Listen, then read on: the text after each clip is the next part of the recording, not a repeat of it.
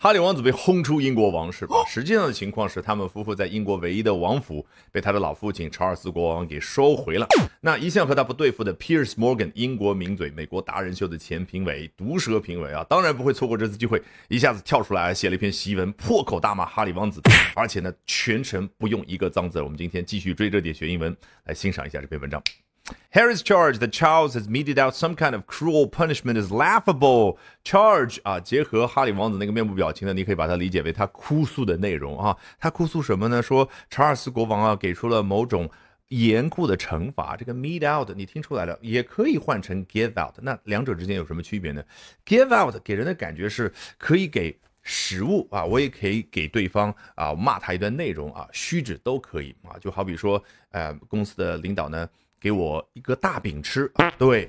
但是如果说公司的领导给我画了一个大饼，这个给出来的东西是虚指的呢，一般就可以用 meet out 啊。所以你看啊，给出某种惩罚啦，或者他给的我是一段表扬的内容呢，都用 meet out 这样的一个短语。好啊，那么这个作者一上来就觉得哈里哭诉的这段内容呢是可笑的。好，接下来这位 Piers Morgan 一连串用了三次 "It wasn't Charles who"，相当于中文当中那种排比句的气势啊，就是并不是查尔斯国王做了一、做了二、做了三这三件事呀。我们一一的来看，It wasn't Charles who pocketed a one hundred million dollar check to make a Netflix series attacking his family。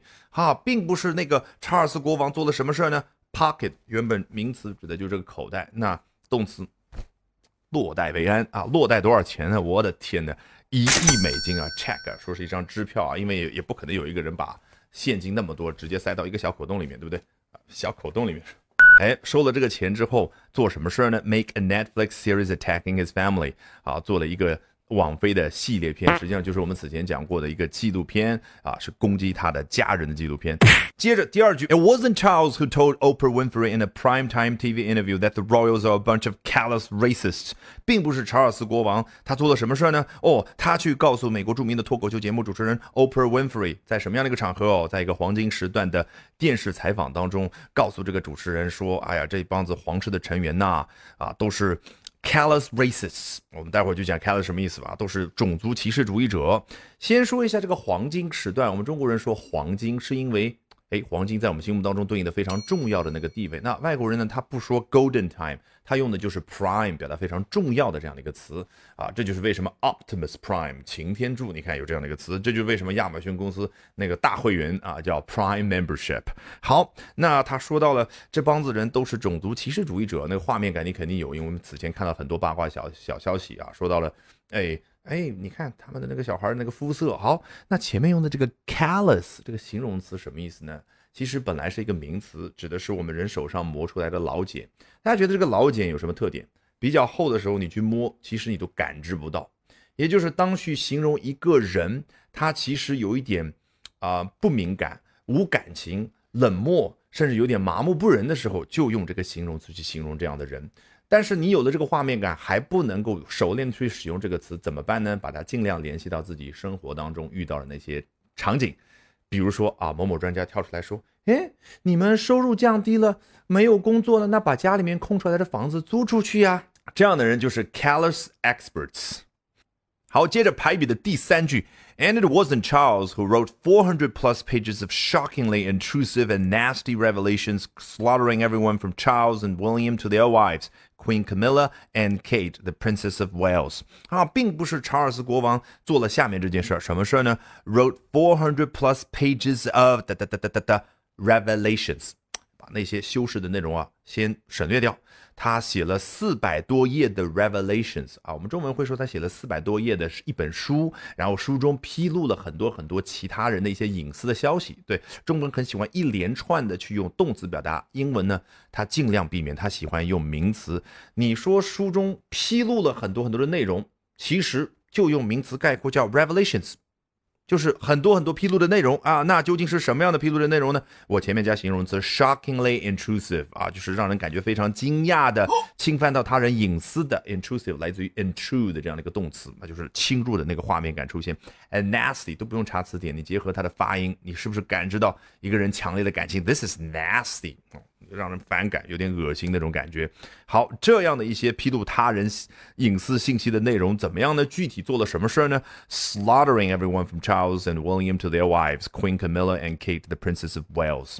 啊，就是 slaughter 这个动词呢，原本的意思指的就是把一个人，把一只鸡给咔嚓。啊，但是这儿很显然是比喻意，指的就是言辞非常激烈的去批评批评查尔斯国王，以及说他的哥哥威廉，以及说他们两个人各自所对应的妻子啊，那就是 Queen Camilla and Kate 凯特，哎，威尔士王妃啊。我说一句不恰当的啊，不知道哈里王子会不会有一天为了弄出一个更大的新闻，卖他的书啊，或者说发大更大的财啊，真的会派人去 slaughter 啊？You know what I mean? No, it was Harry, the world's biggest spoiled brat. Egged on by Megan。好，说了三句。No, it wasn't Charles. It wasn't Charles. It wasn't Charles. 这个时候说 No, it was Harry。不是的，就是你这个哈里王子本人。世界上最大的那个 spoiled brat 啊，spoil 就是宠坏某人，那 brat 就是一个臭小孩的那个形象。实际上，《泰坦尼克号》当中也有这段啊相似的台词。好，这样的一个被宠坏的臭小孩，还要去形容一下他的状态是 egged on by Megan，是被他的妻子。怎么样叫 egg on 呢？难道是甩了一个鸡蛋过来？Egg here has nothing to do with egg, it has to do with edge 啊。这个英文的词汇啊，在发展的过程当中呢，在拼写经常会产生一些偏差。